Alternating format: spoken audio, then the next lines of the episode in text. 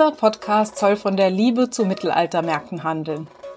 Davon, warum ich seit 19 Jahren nicht genug davon kriege und davon, woher die Marktfahrerweisheit nach drei Jahren bist du entweder weg oder für immer dabei stammt. Oder um die Frage endlich zu beantworten, die die Comedians von Eure Mütter zum Thema Mittelaltermärkte umtreibt. Macht ihr den Scheißdreck, weil ihr blöd seid? Oder hat der Scheißdreck euch erst blöd gemacht? Seid gegrüßt und herzlich willkommen zum Mittelalter-Spektakel-Podcast. Ich war am Wochenende mal wieder auf einem Markt und zwar in Aach am Bodensee bei Das große Treffen. Das ist eine Veranstaltung gewesen mit äh, gemischten Genres, also nicht nur Mittelaltermarkt. Und ähm, habe dort meinen alten Freund Joe besucht, mit dem ich auch das Interview führe und habe mal wieder ausgenutzt, dass er eine große Werkbank besitzt, wo ich dann gerne mal was arbeite. Er hat mir auch handwerklich viel gezeigt. Äh, wird auch Thema in unserem Interview sein und ähm, da er aus dem Handwerk kommt, er erzählt uns, wie er von der Herstellung von ledernem Wandschmuck zum Steampunk-Stand kam und ähm, was mir dort sehr positiv aufgefallen ist, dass es viele Handwerksstände gab, was ich beobachte auf anderen Märkten ziemlich zurückgeht. Möglicherweise, weil die Veranstalter da kein Geld mehr ausgeben wollen, denn die, ähm, das darstellende Handwerk bekommt in der Regel Gage, da die Leute nicht nur Waren verkaufen, sondern primär auch in ihrem Stand sitzen und zeigen, wie die Waren entstehen. Und ähm, das können Lederer sein, Leute, die Knochen bearbeiten, ähm, Messing arbeiten, alles Mögliche kann man dann in der Entstehung sehen. Schmiede gibt's öfter mal tatsächlich. Ich äh, gender das bewusst nicht. Ich habe tatsächlich noch keine Schmiedin kennengelernt. Äh, Schmiedinnen bitte gerne melden. Habe ich auch noch nicht interviewt, würde ich auch unbedingt gerne machen. Und äh, wir haben auch übers Wetter gesprochen denn das Wetter hat für uns Marktleute einen ganz anderen, noch viel maßgeblicheren Charakter als für die meisten anderen Menschen, denn alles hängt vom Wetter ab. Wenn es ja das ganze Wochenende regnet und stürmt, dann sind die Stände möglicherweise nicht begehbar, bis hin zu wie in Wacken, man kann möglicherweise den Platz nicht befahren. Ähm, und natürlich kommen dann oft auch keine Gäste, wobei es da ein starkes äh, Nord-Süd-Gefälle gibt. Je weiter man in den Norden kommt, desto eher sind die Märkte auch gut besucht, wenn Schiedwetter ist. Ja, wir sprechen auch mal wieder über Kleidung und äh, die Liebe zum Detail, die ich auch da wieder sehr häufig gesehen habe in verschiedenen Genres. Und wir sprechen natürlich wie immer über Dudelsäcke. Und vielleicht für all jene, die das nicht kennen, muss man vielleicht Steampunk einmal kurz definieren, was gar nicht so leicht ist. Ich halte mich jetzt mal an die Definition ähm, von Clara Lina Wirz auf ihrer Seite Ruffles and Steam. Die hat auch einen schönen Steampunk-Podcast, wer sich das anhören will. Ähm, der heißt Tentakel Debakel Podcast ganz interessant. Da gibt es auch eine Folge zur Definition. Ich zitiere, Steampunk ist eine Form des Retrofuturismus, von Retro zurück in die Vergangenheit, Futur von dort wieder in die Zukunft. Man überlegt sich, wie die Menschen im 19. Jahrhundert, also dem viktorianischen Zeitalter oder in Deutschland die Kaiserzeit, sich die Zukunft vorgestellt haben. Das 19. Jahrhundert ist die Zeit der Industrialisierung und der Dampfmaschinen, daher auch der Begriff Steampunk, von Englisch Dampf, Steam und Punk. Und in dem Punk, äh, Zitat Ende, in dem Punk steckt jetzt auch das drin, was das auch so spannend macht, nämlich in dem nicht vielleicht der Norm zu entsprechen. Ähm, und da ist für mich auch dieses Upcycling Element drin, also dass man alte Materialien wieder neu verwendet oder dass man Materialien außerhalb ihres normalen Gebrauchs verwendet und das macht den Steampunk natürlich sehr spannend. Ähm, ich habe mich ja auch im Prinzip dahin entwickelt. Ich komme auch aus dem Mittelalter Reenactment-Bereich und ähm, bin dann über mehrere Stationen hin zu meinem Steampunk-Stand und habe jetzt so ein lose an Steampunk angelegtes Outfit in der Regel an. Könnt ihr euch auf meinem Instagram-Profil angucken. Ich verkaufe nichts, was ich nicht selber klasse finde. Auch wenn Leute sagen, was hast du da wieder für ein Quatsch. Und dachte, geil, das ist es. Ich wollte mir im Mittelalter aufhören, weil ich einfach die Dudelsäcke nicht mehr hören konnte. Wir wohnen auch alle zusammen auf einer Burg und wir wissen auch nicht, von wem die ganzen Kinder sind.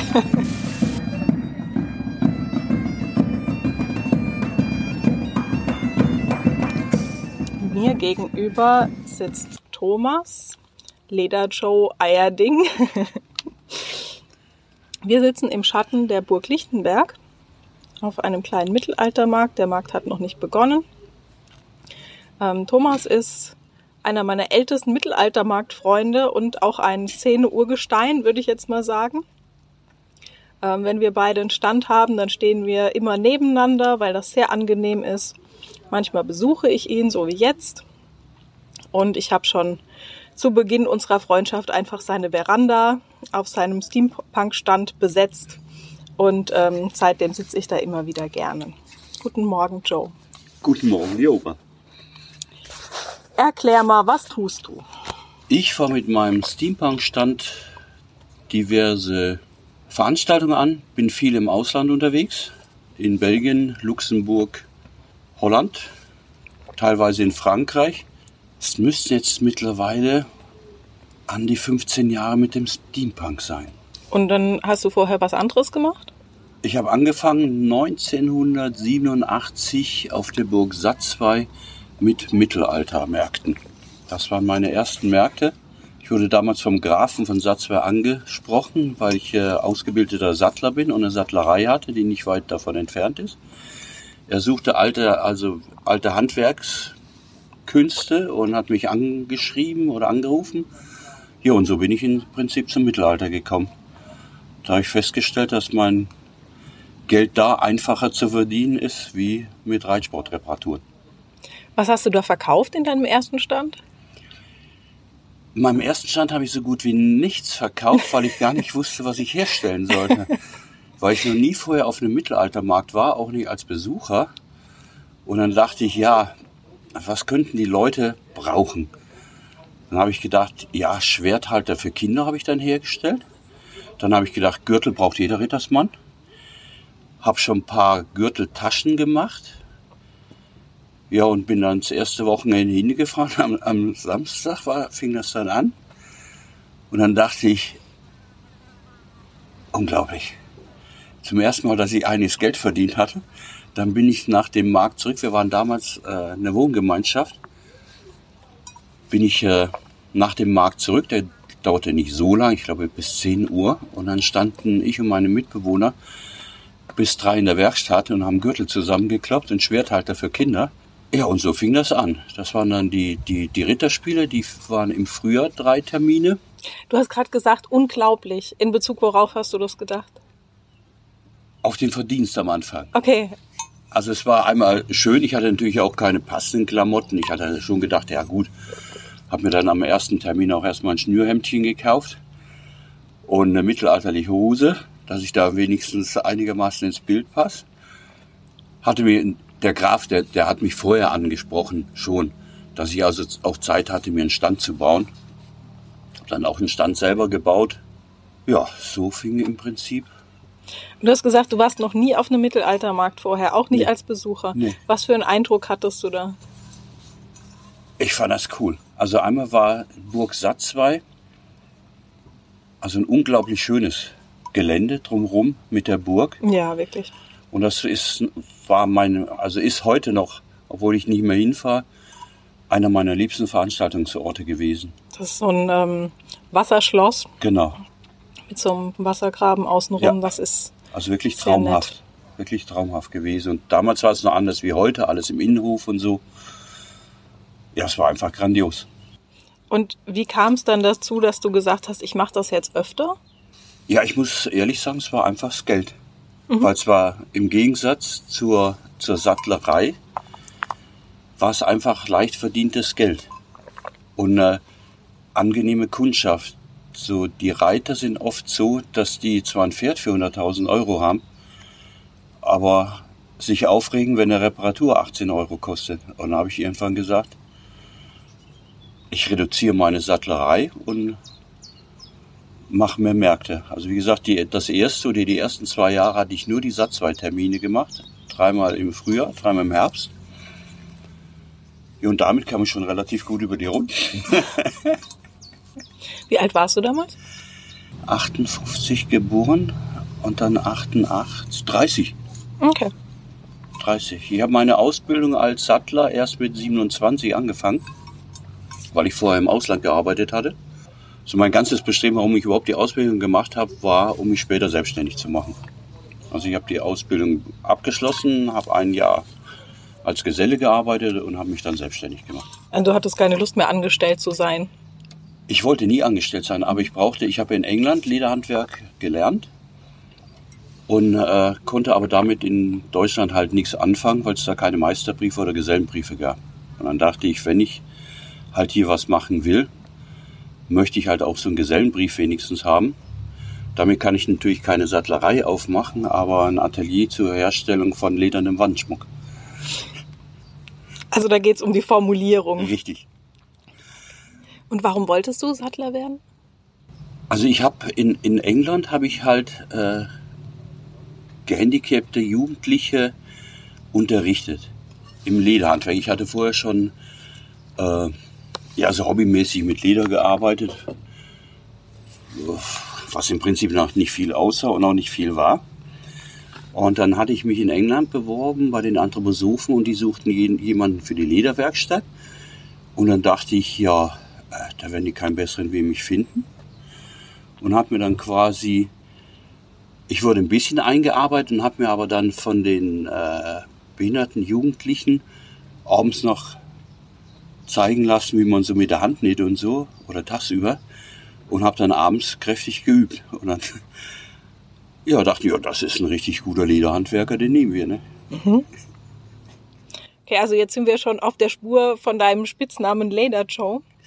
Wie ging es ja. denn weiter mit deinem Lederhandwerk? Ja, dann bin ich eben zurück nach, nach Deutschland gegangen. Hab dann erstmal auf Borkum gearbeitet als ja, Kellner und angefangen als Spüler.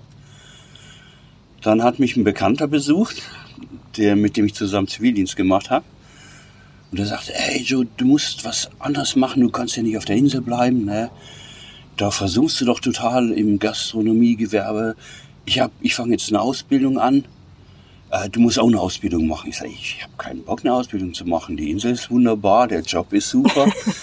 dann sagt er, nee, das kannst du auf Dauer nicht machen.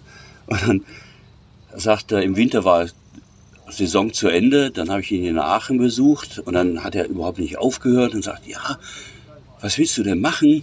Ich sage, ich will nichts machen, ich will wieder auf die Insel zurück. Das kannst du dein Leben lang nicht machen. Äh, du musst eine Ausbildung machen. Was denn? Und damit er endlich Ruhe gibt, sage ich, ja, was mit Leder wäre schön. Sagt er, ja, dann hat er so ein Broschenbuch, damals gab es ja noch kein Internet. Ja, hier, Schuhmacher, das und das. Nee, sag ich, Schuhmacher, das ist nichts, ne? Ja, hier, Reitsportsattler wird, ne? Ich sag, ja, Reitsportsattler, das klingt gut, ne? dass es endlich Ruhe gibt. Und sagte, sagt, ja, dann gehen wir morgen direkt hier aufs Postamt. Da gibt's noch mehr von den gelben Seiten. Da kannst du gucken, wo, ne? Ja, ist gut. Ne? Du kennst dich ja ein bisschen, ne? Ja.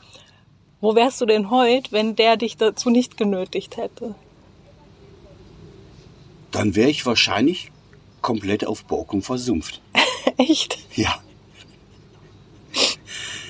dann wäre ich wahrscheinlich wie viele von den Saisonarbeitern, hätte ich das Trinken angefangen und würde da immer noch mal in meinem Schürzchen rumlaufen und äh, draußen es nur Kännchen. Hoffentlich hast du dich mal bedankt bei deinem Kollegen. Ja, auf jeden Fall. Nein, wir haben immer noch Kontakt. Ja, ja. Nein, ich hab, war ihm sehr dankbar. Doch, vielleicht hätte sich auch was anderes ergeben, aber. Na gut, wenn du sagst, anderen ging es auch so. Na? Okay. Äh, Mittelaltermarkt. Also du warst jetzt als ähm, Sattler auf dem Mittelaltermarkt, ja. hast ähm, Gürteltaschen und äh, Gürtel gemacht und Schwertscheiden. Wie kam es dann zum Steampunk-Stand? Genau, ich habe 20 Jahre, 20, ich, das müssen wir korrigieren, habe 20 Jahre habe ich die Sattlerei gehabt. Dann hatte ich ähm, Die war dann nachher größer geworden. Ich hatte zwei Festangestellte, ich hatte drei Aushilfen. Ich hatte unter der Woche produziert. Ich stand am Wochenende auf dem Markt. Ja, und das war meine Psyche eines Tages zu viel. Heute sagt man wahrscheinlich Burnout dazu. Und äh, ich kriegte Panikattacken, konnte nicht mehr aus dem Haus und habe gesagt, ich muss was ändern. Ich sage, das, das geht so nicht mehr. Ich kann nicht unter der Woche arbeiten und fast jedes Wochenende noch auf dem Markt stehen. Und äh, meine Festangestellten, äh, das waren die Brüder Werle, die dann mein Geschäft übernommen haben, auch mit meinem Namen. Die haben dann den Leder Joe unter Leder Joe weitergeführt. Ich habe das Geschäft verkauft und habe mich erstmal verkleinert, habe noch ein bisschen Leder gemacht auch dabei und bin dann ja im Ausland irgendwie Belgien, ich weiß gar nicht mehr wo oder Frankreich, so die Anfänge vom Steampunk und dann habe ich mich da mal ein bisschen schlau gemacht und dachte, geil, das ist es. Ich wollte mir im Mittelalter aufhören, weil ich einfach die Dudelsäcke nicht mehr hören konnte. Ich musste also aus der Dudelsack. Okay, Musik das, was die meisten in die Szene getrieben hat, hat dich herausgetrieben. Das hat mich ja. rausgedrängt. ja, und dann dachte ich, nee, es muss auch was geben, äh, wo ich die nach, nach so und so vielen Jahren, wenn du fast jedes Wochenende Dudelsackmusik hörst, und es waren nicht immer die besten auf den Märkten. Also die heute zum Beispiel gut klingen oder wo man sagt, oh ja, ne? Die klang vor 30 Jahren halt noch nicht so gut. Ne? Also wenn ich an manche Gruppen denke, die Dudelzwerge oder was, ne? Das war zwar eine lustige Combo. Aber ich denke, Leute, ihr hättet wenigstens dreimal vorher üben können, bevor ihr auf eine Bühne geht. Das zog sich halt durch mein Leben durch, dass wenn auch heute noch gibt's gemischte Veranstaltungen, klar. Selbst bei manchen Steamfang-Veranstaltung, da sehe ich schon mal mit Entsetzen, wenn so eine Dudelsackband dann aufläuft. Also das ist mein ganz großes, wie sagt man, wie sagt man zu sowas? Moin. Das ist deine Nemesis. Ja. So. Aber ich erinnere mich da auch an, an ein Wochenende auf der Soester Kirmes. Ja.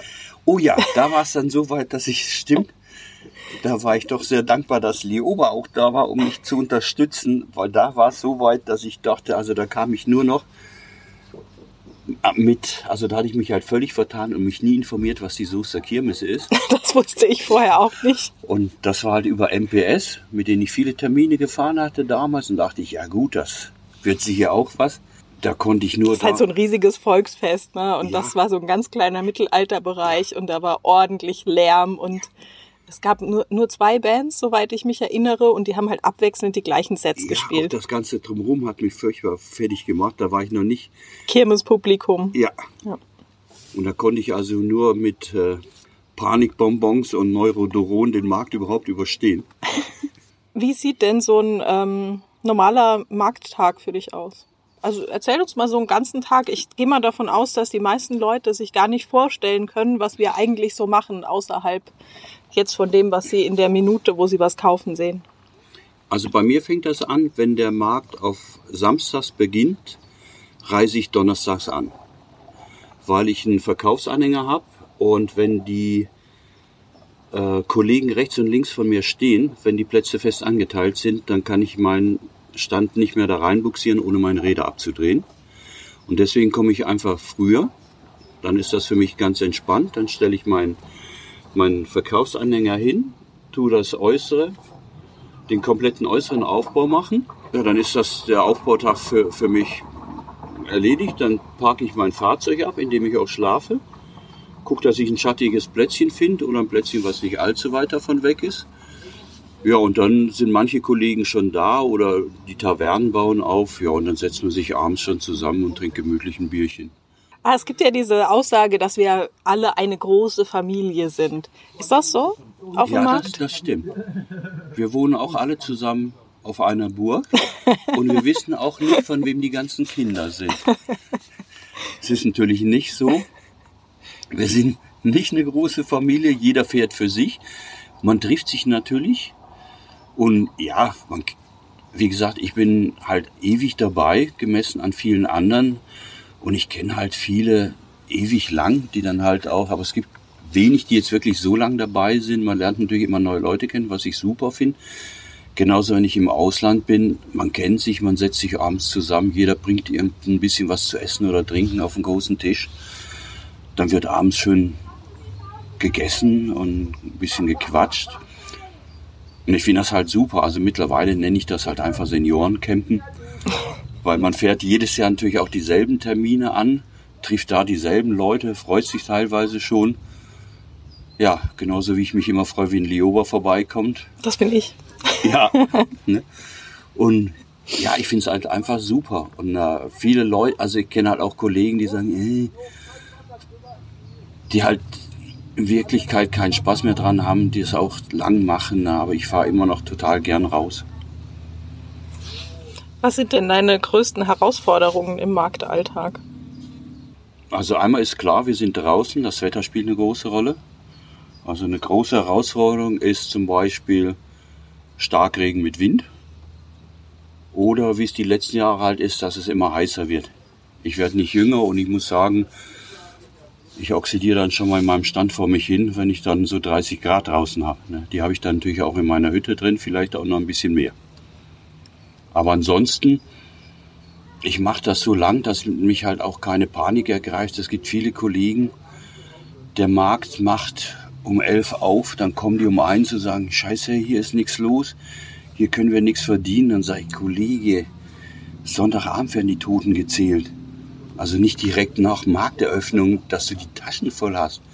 Also das verstehe ich überhaupt nicht, die dann rumrennen und schon Panik verstreuen. Hier kann ich kein Geld verdienen, hier ist nichts los, hier kommt keiner vorbei. Ich glaube, das gehört für manche Händler auch irgendwie zum Job mit dazu. So von wegen Klappern gehört zum Handwerk, dass man dann sich viel und häufig darüber beklagen muss. Ja, wir sprechen gerade von ähm, wie, wie läuft's? Läuft's gut oder schlecht? Wann ist denn für dich ein Markt gut gelaufen? Ja, das ist jetzt schwer, weil wenn das Finanzamt den Podcast hört. du brauchst keine Zahlen zu nennen. Ja, für mich ist ein Markt gelaufen, äh, gut gelaufen, wenn ich zufrieden bin.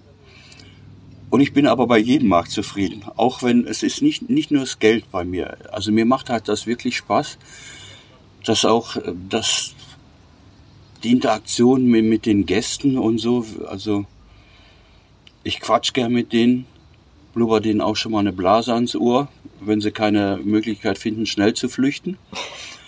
Und äh, ja, mir macht das einfach total Spaß. Mir ist es auch egal, wenn es regnet oder so. Also wie gesagt, Regen geht.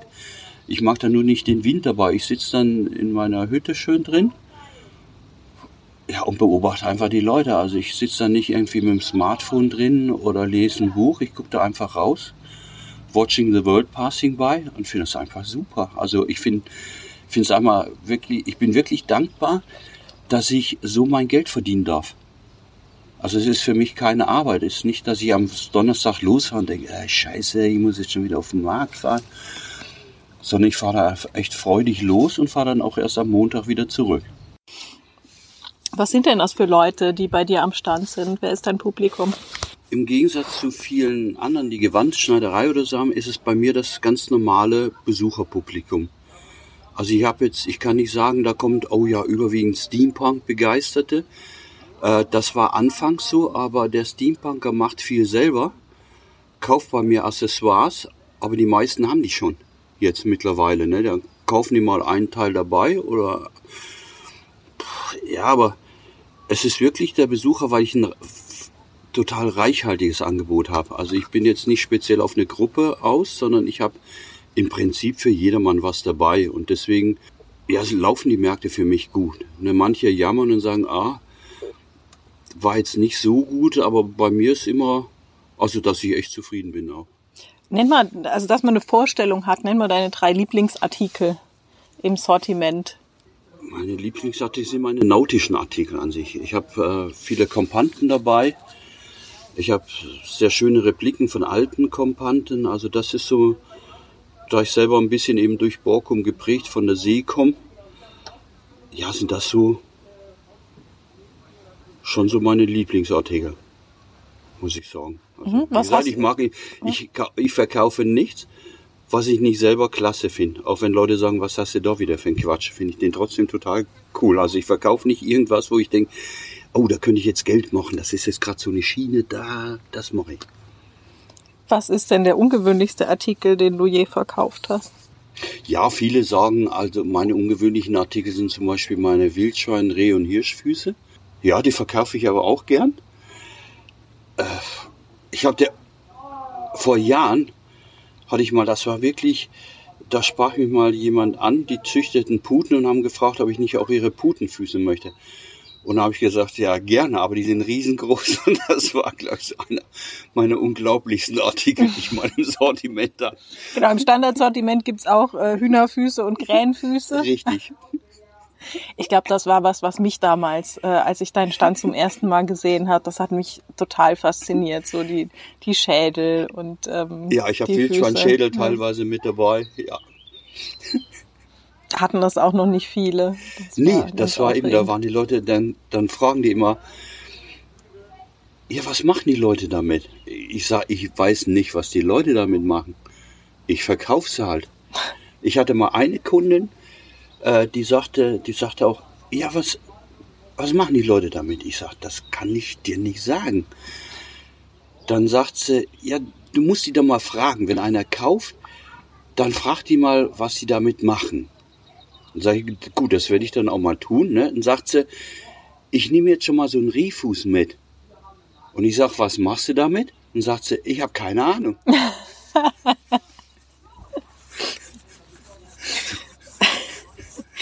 ja, Frage beantwortet. Ja, Gibt es besondere Begegnungen, die dir im Gedächtnis geblieben sind? Also die beste Begegnung, also die nachhaltig, war die Begegnung mit dir, muss Ach, ich sagen. Du Schleimer. Nein, ohne Scheiß. Nein, ganz ohne Scheiß. Guck mal, wir sehen uns immer wieder hier und ich freue mich immer wieder, wenn du vorbeikommst. Und das ist wirklich so, bringt, dass ich da wirklich total froh und dankbar bin, dass wir uns über den Weg gelaufen sind. Aber das brauchen wir jetzt ja auch nicht reinnehmen. Wenn du nicht willst. Also, aber ansonsten, da kommen wahrscheinlich mir über im Laufe des Tages kommen mir wahrscheinlich da zig, wo ich sage, oh ja, Mensch, das war aber jetzt so spontan.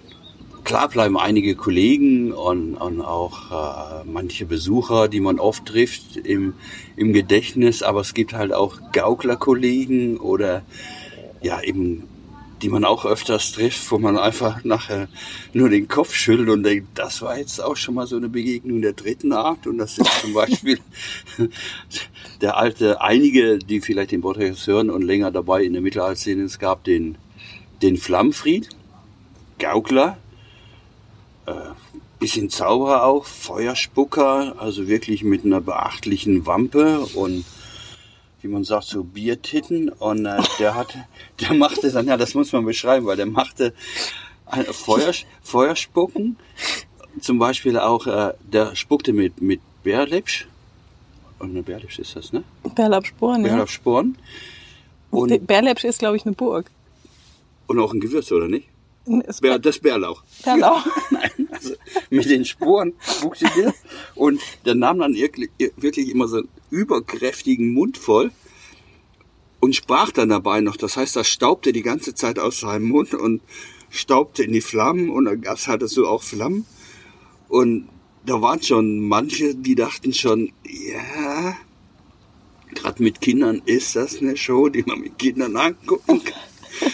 Und irgendwann fing er dann halt an, so mit Rattenfallen, die er sich dann an die Brüste klammerte und auf seinem Bauch zuschnappen ließ und dann sind manche Leute halt wirklich schreiend mit ihren Kindern weggerannt und das war so eine Begegnung, ich sagte.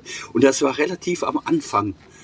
Auf Burg Satz war auch so, wo ich anfing und ich dachte, das ist an sich schon hier auch ein lustiger Haufen, der sich hier trifft. Ja, das sammeln sich ähm, auch ähm, Originale, sage oh, ich jetzt jawohl. mal. Die man auch nicht immer.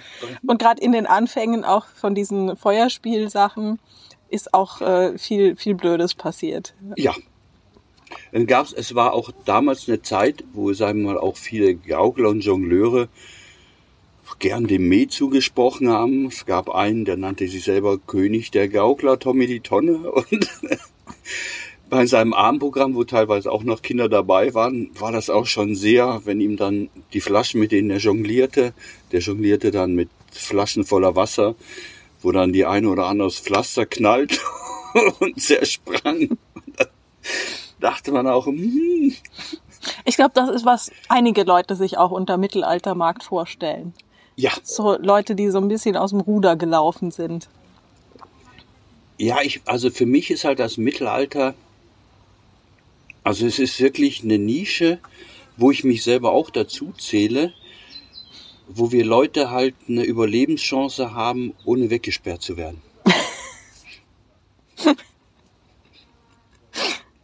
okay. Für welche Dinge würdest du denn meinen, was, was wäre denn so in der normalen Wirtschaft problematisch? Ja, also man kann halt hier auf den Mittelaltermärkten oder auch auf den, den anderen Steampunk- oder Fantasy-Märkten, man kann halt wirklich ganz entspannt mit den Leuten reden. Man kann ihnen auch was freundschaftlich an den Kopf werfen. Äh, wenn du sowas auf dem Wochenmarkt machen würdest, hättest du wahrscheinlich schnell zwei blaue Augen. Und hier lachen die Leute drüber. Ne? Du kannst also wirklich so Späßchen machen. Ich mag ja keine Späßchen, die unter die Gürtellinie gehen. Aber so, dass man schon mal, wo die dann auch sagen. und das finde ich halt einfach klasse, weil ich gern halt Quatsch mache und Quatsch spreche. Und hier wird dir das so gut wie nie übel genommen. Was unterscheidet dein Leben sonst von anderen GeschäftsinhaberInnen? Also von einem ganz normalen Geschäft in der Innenstadt? Ich habe halt den Vorteil, wenn man irgendwo in einer konjunkturschwachen Gegend mal ein Geschäft hätte oder es verlagert sich die Innenstadt, weil Geschäfte zumachen, die Leute, äh, Menschen anziehen, dann bist du in so einer Stadt, stehst du irgendwann am Rand mit deinem Geschäft und musst ums reine Überleben kämpfen. Bei mir ist es so, ich habe fast jedes Wochenende halt ein neues Geschäft in einer neuen Stadt und neue Kundschaft. Ich habe Stammkundschaft seit Jahren, die kommen immer wieder vorbei auf den Märkten, aber ich habe ich komme halt zu den zu den zu der Kundschaft quasi hin. Ne, ich muss nicht warten, Scheiße, kommt jetzt einer oder was, weil die Leute kommen hier hin, weil sie unterhalten werden wollen. Hier gibt's Musik, hier gibt's Speis und Trank, hier gibt's schöne Stände und, und skurrile Menschen zu beobachten. Und die kommen halt einfach zu mir. Ich habe quasi jedes Wochenende mein Geschäft in einer neuen Stadt. Was ist was, was du typischerweise mit Mittelaltermärkten verbindest? Also ich denke immer sofort an Lagerfeuer. Das ist so. Ja, ich habe halt da meine, wie sagtest du, Nemesis. Also wenn Mittelalter, die Dudelsäcke, Hilfe, Dudelsäcke und Trommeln. Also das ist, das ist so für mich, seit ich das erste Mal auf dem Mittelaltermarkt, also auch mit meinem Stand war, dachte ich, Lärm, Dudelsack und Trommeln. Okay, ich muss anders fragen. Was verbindest du ähm, mit Steampunk? Mit Steampunk verbinde ich äh, Kostüme, Gewandung, wo sich die Leute extrem viel Mühe machen. Also es ist unglaublich, was sie dann an, da an Arbeit reinstecken. Das hat mich auch am Anfang im Mittelalter stimmt fasziniert. Ne? Die Gewandungen, die getragen worden sind, teilweise Liebe zum Detail am Anfang, was Waffen anging, äh, Holzbecher, die Schuhe, wo ich sagte, boah cool, wie viel Mühe und Geld die da reinstecken, um wirklich sich tolle Gewandungen zu machen. Und das hat halt nachgelassen in meinen Augen. Und ich sehe das jetzt im Steampunk, da ist es halt noch viel unglaublicher, weil es keine Grenzen gibt. Im Mittelalter war es halt oft so, ja, das ist nicht A. Da steht mir einer gegenüber. Also A steht für authentisch. Genau, steht mir einer gegenüber, ein Ritter mit einer Kippe im Maul und sagt quasi, ja, Teil von meinen Waren wäre halt nicht authentisch mittelalterlich. Da denke ich, Kollege, Tabak, den gab's aber auch erst später, oder? So, und das gibt's, es gibt halt im Steampunk das nicht. Es gibt Steampunk Cowboys, es gibt Steampunk, ja, alles halt. Es, es, es gibt die Zeitreisenden, die von anderen Planeten kommen oder irgendwas, ne? Und äh, die, die bauen sich Maschinen selber, die sich bewegen und das finde ich halt wirklich am Steampunk unglaublich. Was ist am Steampunk zukunftsträchtig? Dass es keine Vorschriften gibt, dass jeder das machen kann, was er will. Und deswegen, ich sehe das in den Jahren, das Mittelalter, äh, die Besucherzahlen gehen da teilweise zurück. Äh, das Interesse der Leute, auch der, der, der Lager geht zurück, während die Besucherzahlen beim Steampunk und auch wie gesagt die Gewandeten da zunehmen und die Leute, glaube ich, die sind ein bisschen gesättigt vom Mittelalter. Wenn irgendeine Stadt, da hat vor 500 Jahren mal ein Bischof einen Pups gelassen, dann machen die jetzt ein Stadtfest mit Mittelaltermarkt draus. Das hat sich am Anfang, wo ich angefangen habe, da gab's Kaltenberg. da gab's Satzwey und da gab's noch Bad Münster am Stein Ebernburg. Das waren so quasi die Mittelalter-Events. Und viel mehr gab's damals nicht. Und äh, jetzt ist es halt wirklich an jedem Eck. Es ist inflationär geworden in meinen Augen. Ne? Und das wird auch mit dem Steampunk passieren. Aber dann gibt's wahrscheinlich eine neue Richtung, eventuell, ne? wer weiß, aber Endzeit ist jetzt schwer im Kommen. Endzeit ist schwer im Kommen, zählt auch noch bei vielen unter, finde ich auch, ist meist beim Steampunk dabei. Aber es wird, denke ich, halt keine Endzeitmärkte geben. Ich meine, was wollen wir verkaufen? Alte Benzinkanister. Dings, das, Das ist schwer Wasser. kommerzialisierbar, aber Steampunk ist auch schwer kommerzialisierbar, wie du gesagt hast. Ne? Die. Steampunks wollen selber ähm, basteln. Das finde ich auch zukunftsträchtig daran, dass man sagt, ähm, weg vom Konsum, mehr zum Recycling und selber, selber machen. Ja, aber das Schlimme ist halt, dass mittlerweile halt so ist, dass, dass viele sind halt aufgesprungen, auch auf den Steampunk. Ich mache meine Goggles noch aus Metall selber. Also Und- Goggles sind diese äh, Schweißerbrillen. Genau, die Schweißerbrillen sind original Schweißerbrillen, die ich verarbeite noch. Ne? Und dann sind halt, ich hab, hab, als ich anfing, war ich der Erste, der auch Zylinder und Melonen verkauft hatte und die Goggles. Und äh, war das eben zum Viktorianischen und zum Steampunk gehörte. Und äh, da war ich auf den Märkten, war ich der Erste damit, auch in Holland bei den, bei den großen Castle Fest. Und da habe ich Wahnsinn. Und dann sehen die Leute natürlich, oh, oh, das ist auch ein Trend, ne? Das machen wir jetzt auch. Ja, und dann, ja, hurtig, hurtig, wo gibt's das? Mit Internet ist natürlich kein Problem mehr. Ne? Wir bestellen die billig Plastikgoggles aus China. Und äh, jeder Stand hat mittlerweile halt, es sind viele Stände, die haben dann eben alles. Die haben Hüte, die haben Goggles, sowie die Mittelalter Aldis, die dann also aus Kaufhaus, die haben dann quasi von der Schnalle über Gewandung bis zum Trinkhorn haben die alles, ne, machen dann die Kleinstände, die die Sachen halt nur selber produzieren, auch kaputt dadurch, ne, weil die natürlich günstiger verkaufen können, weil sie es einfach günstiger einkaufen. Ja, auch Mittelaltermärkte und Steampunk-Veranstaltungen müssen kapitalistischer Logik folgen. Ja, aber man kann es trotzdem auch im handwerklich, im Kleinen betreiben, sage ich jetzt mal. Ne, man muss, ich biete ja auch nicht alles an.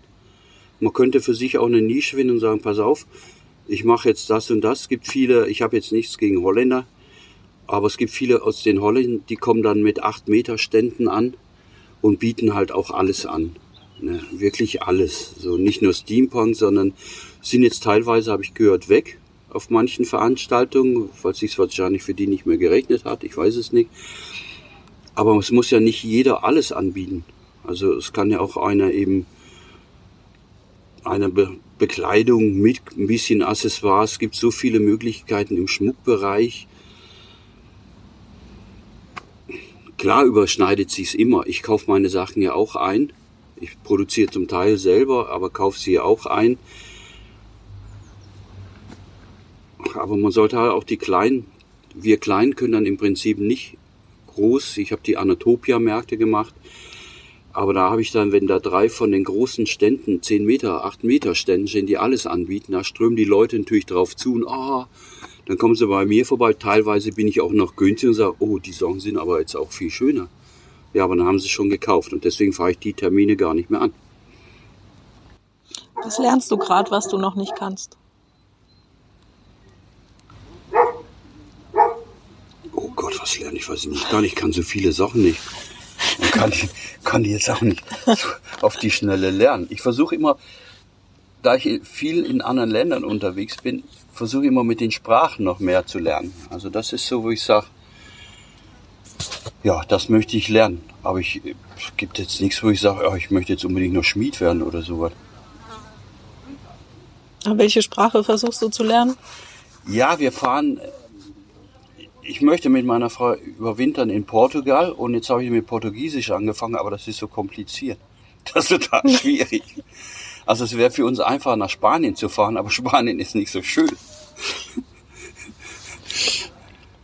Okay, eine letzte, ganz kurze Fragerunde. Ich gebe dir zwei Optionen, du entscheidest dich für eine. Oder fügst eine dritte hinzu. Ich nehme B. Grillspieß oder Falafel?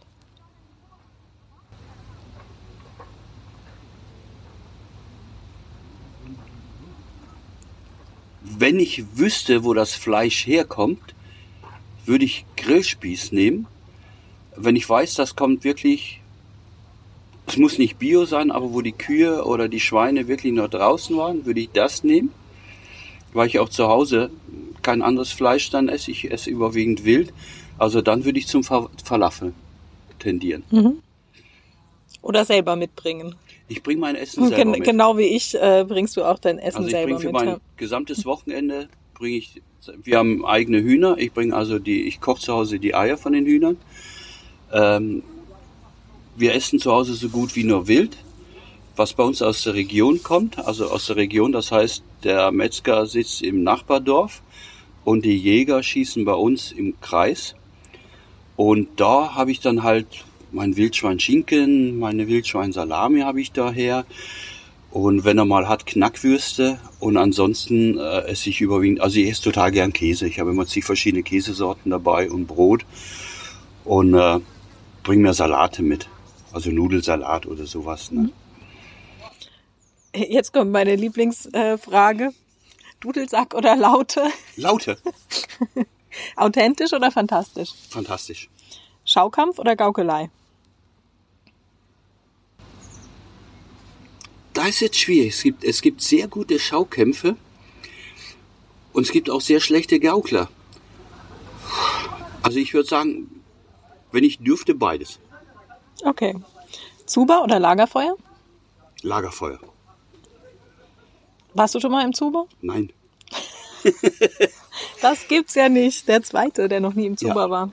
Aber ich fahre auch erst seit 36 Jahren auf Märkte. Ja, das kann da schnell mal passieren, aber das würde doch mal Zeit werden.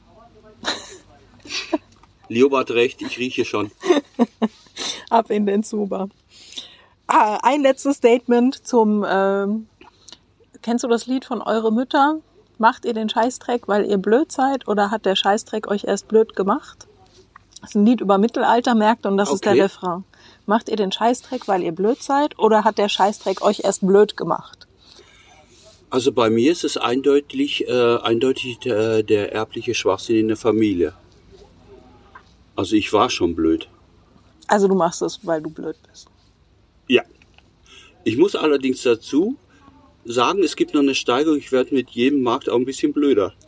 Also ich habe blöd angefangen und könnte jetzt schon so in Richtung saublöd gehen. Okay.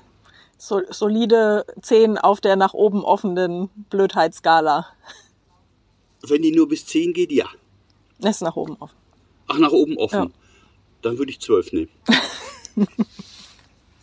okay, danke für das Interview. Ich danke dir. Das war mir wie immer ein Vergnügen.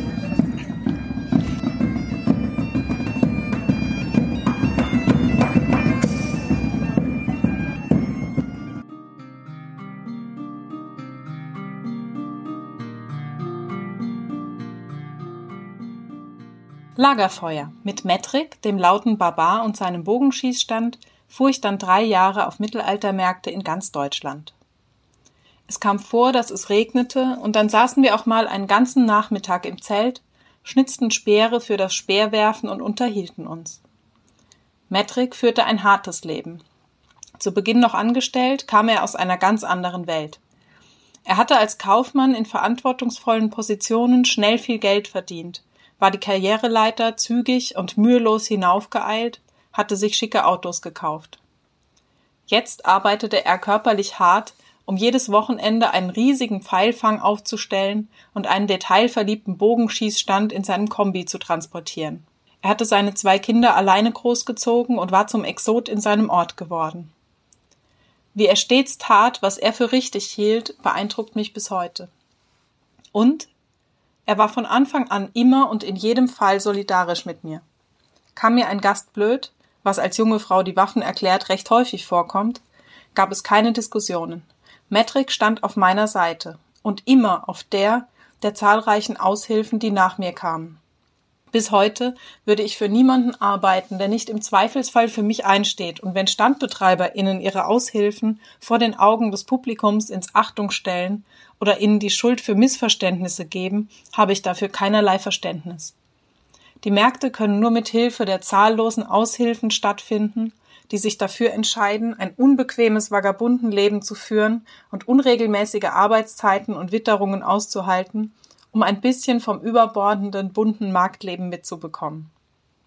Das kam auch bei uns nicht zu kurz. Wir suchten schon tagsüber die Menschen aus, mit denen wir abends am Lagerfeuer sitzen wollten. Mit der Zeit wurde ein regelrechter Wettbewerb daraus, die kreativsten und interessantesten MusikerInnen, GauklerInnen und KünstlerInnen zu unserer Abendgesellschaft zu locken. War ich erst einmal auf dem Markt, hatte ich, ganz anders als in meinem Studium, keine Schwierigkeiten mehr damit, Leute anzusprechen. Wenn mir ein Stand oder eine Person sympathisch vorkamen, lernte ich sie kennen.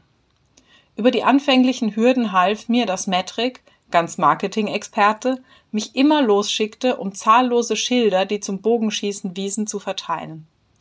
Um sie aufzuhängen, brauchte ich die Zustimmung der StandbetreiberInnen und schon hatte ich neue Bekannte gefunden. Menschen auf dem Markt sind stolz auf das, was sie tun, und ihre Stände und Künste sind meist Ausdruck ihrer Persönlichkeit.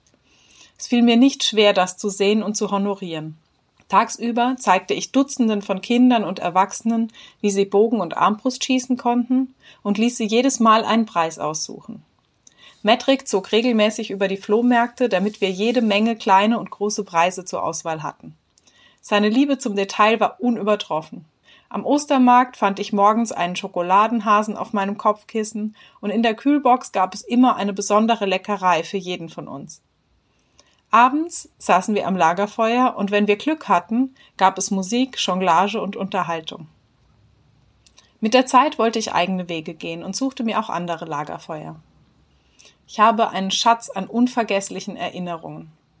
An den Abend, den ich mit einem Leierkastenspieler und einem Schreiner singend in dessen mit edlen Möbeln ausgestatteten Stand verbrachte. An den Seniorennachmittag, der auf dem Veranstaltungsgelände stattfand, auf dem ich mit einigen abgerissenen Marktgestalten Walzer tanzte, und an den Ärztekongress, den wir in unserem Marktaufzug aufmischten. An die gefühlt endlosen Sommernächte mit der Gauklertruppe Nimulus, deren Mitglieder tagsüber Königin, Teufel und Student waren und in der Nacht eine Truppe aus MusikerInnen und Geschichtenerzählerinnen. Metrix Stand entwickelte sich, er ergänzte ihn um einen Verkaufsstand und ich schloss mein Studium ab. Die Märkte hatten mich häufig an meine Grenzen gebracht. Wir schliefen zu mehreren nebeneinander, je größer der Stand wurde, desto mehr Aushilfen wurden gebraucht, auf Feldbetten, in einem Zelt. Das und die langen Zugfahrten waren nicht unbedingt erholsam. Auch das Geld reichte hinten und vorne nicht und ich arbeitete unter der Woche abends und nachts noch in einem Irish Pub. Ich reduzierte die Märkte, bis irgendwann mein Freund die Metric-Termine übernahm. Auch danach half ich an anderen Ständen aus, führte einen Mandelstand, arbeitete an der Taverne und als Künstlerbetreuung. Die Märkte waren zu einem Bestandteil meines Lebens geworden. Ja, Begegnungen der dritten Art gab es auch am Wochenende, zahlreiche in Aach.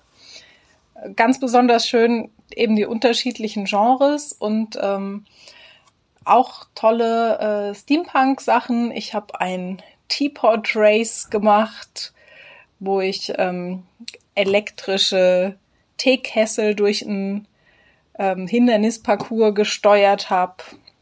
Ich habe einen Abenteurerausweis gemacht, den äh, zeige ich euch in, auf Insta. Ähm, da war also viel Interaktives auch zu tun. Man äh, konnte Lichtschwertkampf machen. Es wurde Chugger gespielt, was so ein typisches äh, Lab-Spiel auch ist.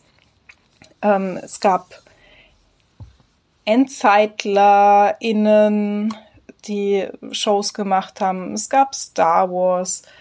Ähm, auch da könnte ich mir in Zukunft eigentlich gut ein Interview vorstellen. Äh, mit den unterschiedlichen Genres. Ist vielleicht was für Staffel 3. ähm, ja, interessiert euch das eigentlich auch? Also andere Genres?